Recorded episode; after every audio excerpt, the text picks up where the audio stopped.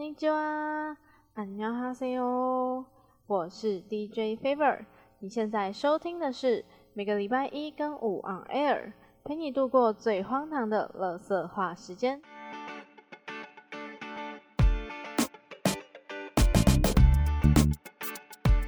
我真的不知道为什么这么碰巧，就是只要我要录音的那一天，然后我就会遇到一些我觉得。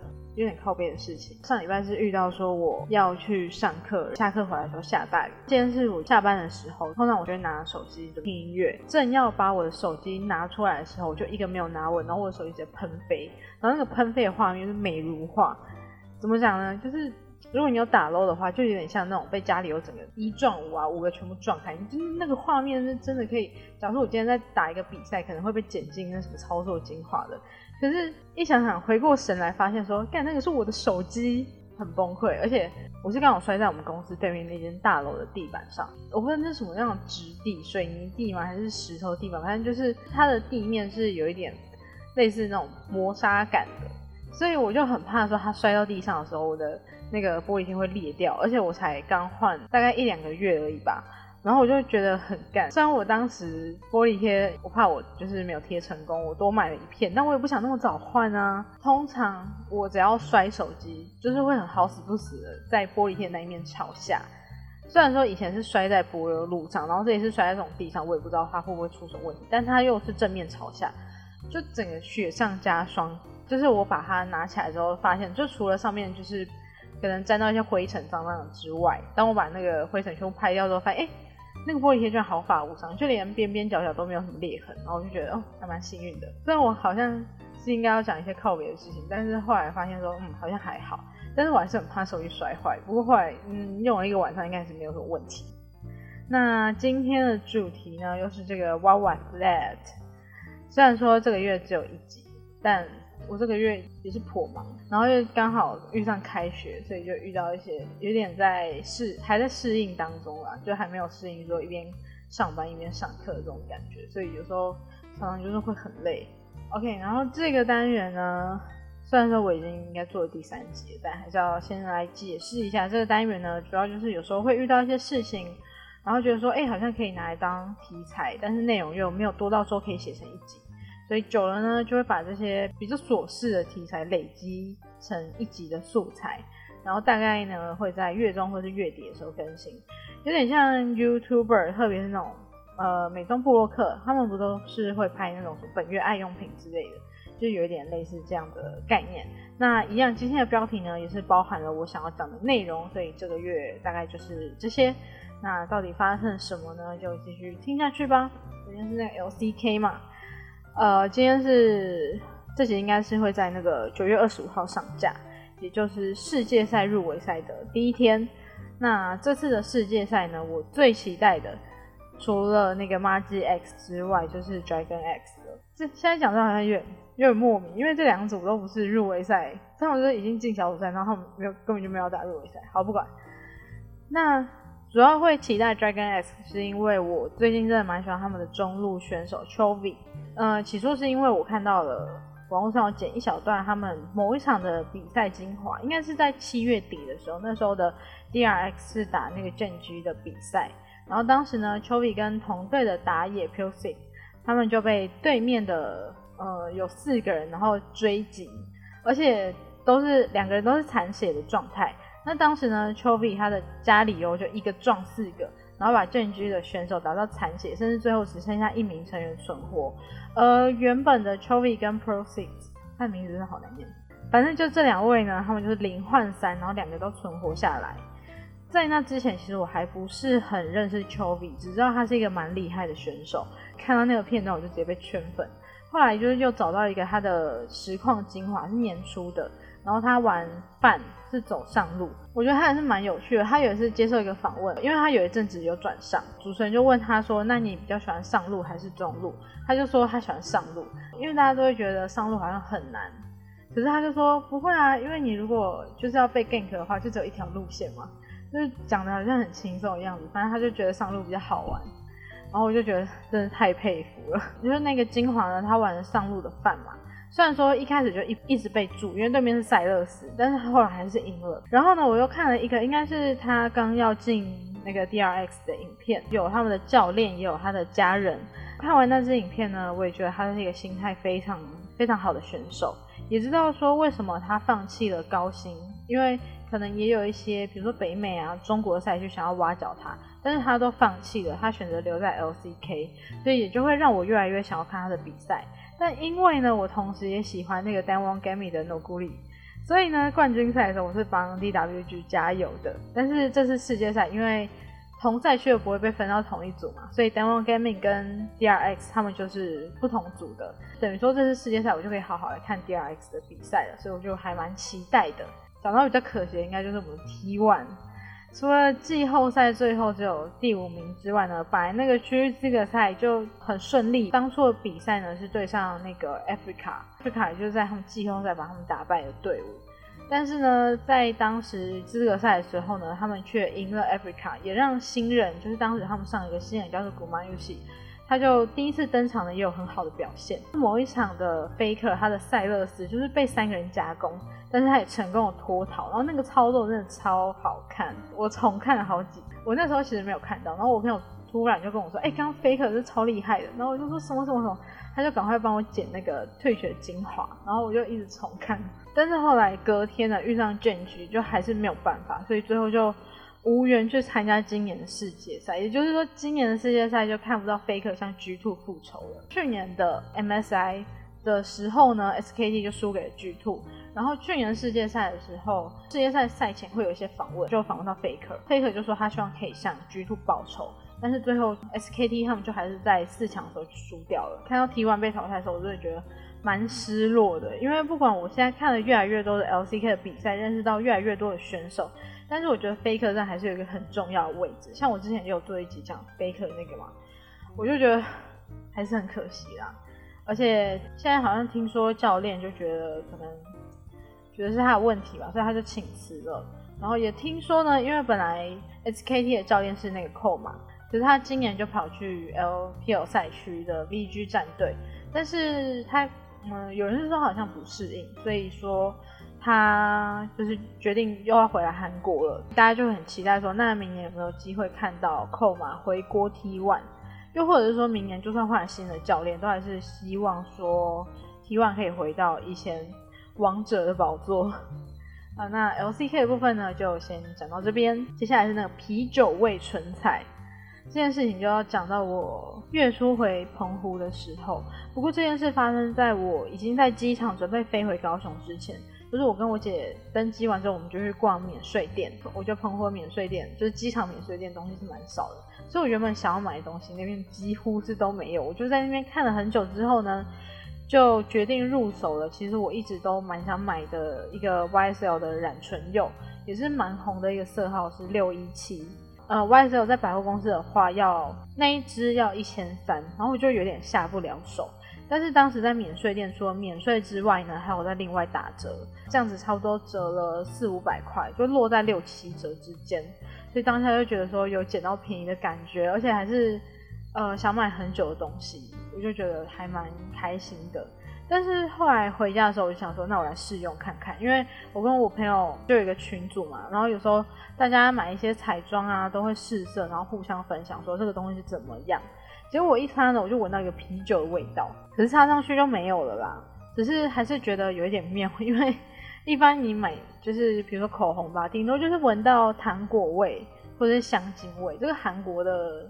韩国彩妆很容易见到，或者是有一些比较欧美彩妆会有一些不明的臭味，但是第一次闻那种啤酒的味道，还蛮特别的。不过我其实是不能碰酒精饮料的，甚至连什么喉咙优异都不行。通常我喝完我就开始全身酸痛啊、头痛、胃痛之类的。过没多久呢，可能就是太累，我就先睡了下。但是睡睡起来，不知道是因为太累的关系。还是真的那个啤酒味让我有点不太舒服。总之我就开始出现一些像感冒的症状，就是像前面讲的那样。然后过了几个小时，我吃了一颗止痛药，因为我那时候有头痛，所以我就吃了止痛药，才比较好一点。但是这个就让我很怕，因为我买那个是想说上班或者上课的时候可以擦，可是遇到那个状况，虽然说也可能是那天出门太累，但就会让我那几天都不太敢擦出门，怕到时候又。不舒服，但如果是在外面的话，又又会觉得有点麻烦，所以害得我就是买来就我就只能放在那边。不过后来呢，过几天，某一天晚上无聊的时候，我又再拿它出来擦一次，就是那时候状态是正常的。虽然说还是有那个啤酒味，但我觉得至少没有什么不舒服的感觉，而且我觉得我现在已经习惯那个味道，所以就觉得比较 OK，就终于可以擦它出门。不然我虽然说他打了很多折，但怎么说也是花了蛮多钱的，我就觉得不能不能赔本啊。再来呢，想说的是，大家知道 AKB48 Team TP 吗？其实我一直都蛮喜欢他们的。最一开始的时候是之前应该是几年前的时候，AKB48 来台甄选。最后呢，是由马嘉玲脱颖而出，成为 AKB48 的首名台籍成员。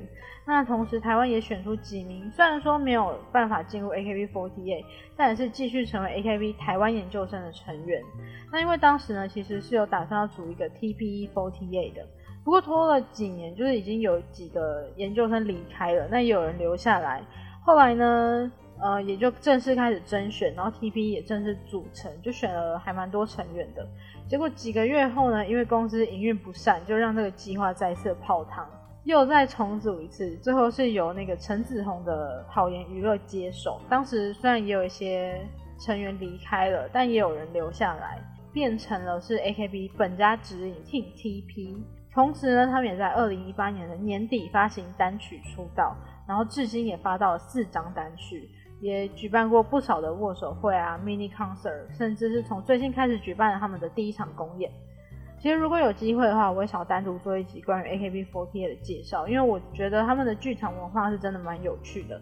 这个营运方式对于台湾的偶像团体文化大概是一个一大迈进吧，因为前无古人嘛，这个可能也会吸引大家想要研究一下这个蛮独特的营运模式。因为你如果是当开头那个，那你的路程也就会特别的艰难。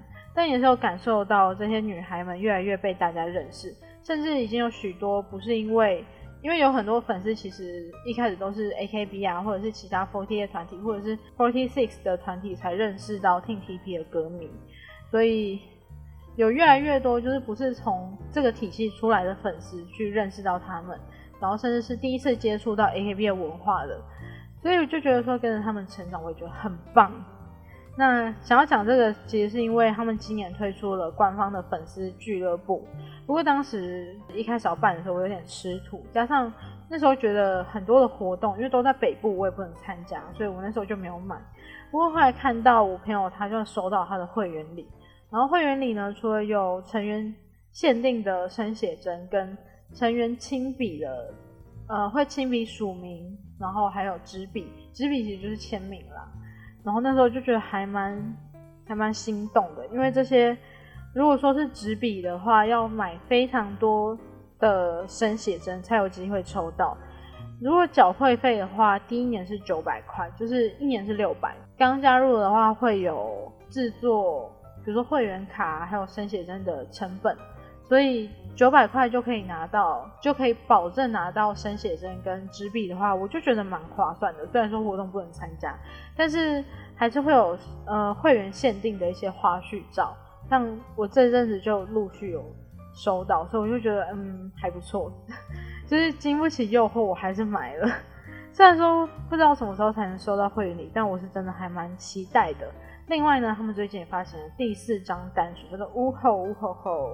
然后当中呢，我的首推某某李梦纯，他就回归选拔了。他上一次选拔是在第一张单曲，终于到了这次的第四张单曲，也终于可以看到他再次进选拔。而且这一次的选拔成员的生写真，以往都是一组，但是这一次呢，光是一个成员就有三组不同的照片。但想当然呢，我又没有抽到了。不过还好，因为我有加 TB 的粉丝群组，里面有很多的大户，就是通常他们。凑了一整套之后，就会把多的东西、多的生写真拿来出售。然后，因为我也不能去握手会的关系，但是他们单曲一定会附握手券的序号，所以呢，每次发单曲的时候，就会有很多人去跟没有办法参加握手会的人去收那个握手券。那我就用握手券呢换到了一整套的某某生写，所以我就觉得 太棒了。不过，如果是喜欢他们又有办法参加活动的话，其实真的可以去。参加公演跟握手会，可以感受到 AKB 的特有的魅力，所以我还蛮推荐的。希望大家可以多多支持这个 AKB48 的 Team TP，然后希望他们可以越来越好。最后一个，今天是世界赛嘛，虽然是入围赛，上礼拜也看了小组赛跟入围赛的抽签，然后开头我也说我很期待 m a g X 跟 DRX，也会很期待 DRX 的原因，除了前面讲的最近很喜欢 Chovy 之外呢，也是因为他们被分到组里面呢，同时也有 LPL 的第一种子就是滔博，今年 ESPN 照例做了世界赛前二十名优秀选手的评价，虽然说这个都被说是毒奶榜啦，不过。这个评价的第一名呢，这是滔博的中路 Night，而第二名就是呃 DRX 的中路 Chovy，加上我之前有看那个 LPL 的冠军赛，就是滔博对上京东的那个，真的超精彩，真的可以堪称神仙打架，所以就会很好奇说，那如果滔博对上 Dragon X 会有什么样的碰撞？那另外一个很让人期待，当然就是我们 PCS 的第一种子 Magi X。马吉的中路 mission 呢，他就曾经在应该是二零一七还是二零一八的时候，他就说了一句 caps 真的很强，然后就常常被大家拿出来讲。结果今年呢，世界赛就是好死不死，马吉 x 跟 G two 就被抽到同一组了。但我是相信 caps 真的很强，因为去年世界赛主题曲 MV 呢就找了 caps，然后 IG 的 rookie 还有 SKE 的 faker 参与。结果今年只剩 G Two 还在世界赛，可见他没有被毒奶掉，那大概是真的很强。虽然说 Faker 没有办法向 G Two 报仇，但没有关系，我们还有 PCS Faker。好了，我觉得其实希望不大，但即使如此，每年呢，我都还是抱着期待看台港澳的选手。我觉得只要能突破当年，因为 Magi X 以前，呃，这个阵容以前是在 G Rex，呃，G Rex 的话，他们前年也有进世界赛。所以我觉得，就只要能突破当时 Grex 的零六，我就觉得很好了。至于另外一支 PCS 的队伍呢，就是 PSG 塔隆，然后他们遇到了蛮多的问题了。首先是韩国选手，他们必须要先呃回到韩国隔离，好像还有 Unify 的签证问题吧。三位选手没有办法准时的在入围赛参赛，甚至连教练都没有办法。所以呢，塔隆他们就紧急借了 AHQ 的打野空月，还有 Uniboy，那也登录了前 Magi X 的下路迪。至于他们的战队经理土龙呢，则是在 PTT 说他带了西装去，可能是因为他去年是在 MAD 当教练，然后有人猜他可能会顶替教练位置来帮选手做 BP。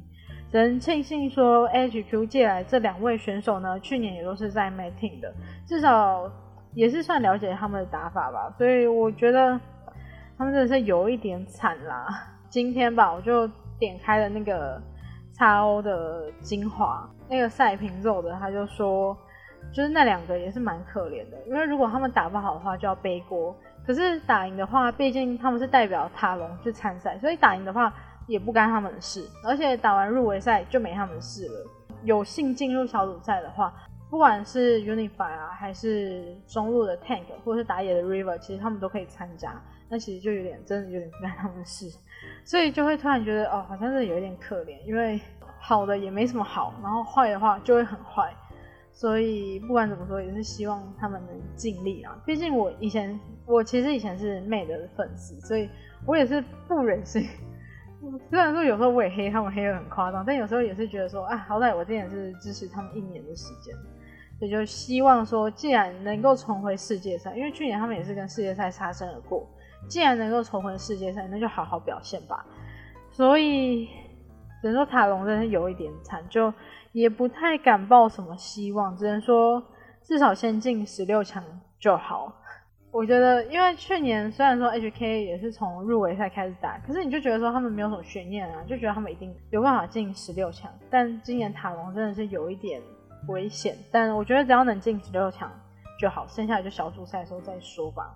那就是这样啦。然后再预告好了，下礼拜一月底嘛，就是要来本月歌单。然后下礼呃下礼拜五就是那个选手介绍，但下礼拜五啊。下礼拜就是有点烦，因为我下礼拜四五要跟家人出去两天一夜，所以我不知道我是要提前录好呢，还是我回来那一天，因为我回来是礼拜五，回来那一天再录，好烦哦。对，我觉得放太长的年假就是这样，但是又很想放假。好啦，那就先这样，拜拜。节目要结束喽。如果喜欢，不要忘记追踪我的 Podcast，也欢迎到我的 IG o r n a i r 底线 F E V E R 来续团听我说更多乐色话。也欢迎在各个平台留言给我更多的建议，也不要忘记每个礼拜一跟五都会有新的一集上架。那我们就下集再见喽。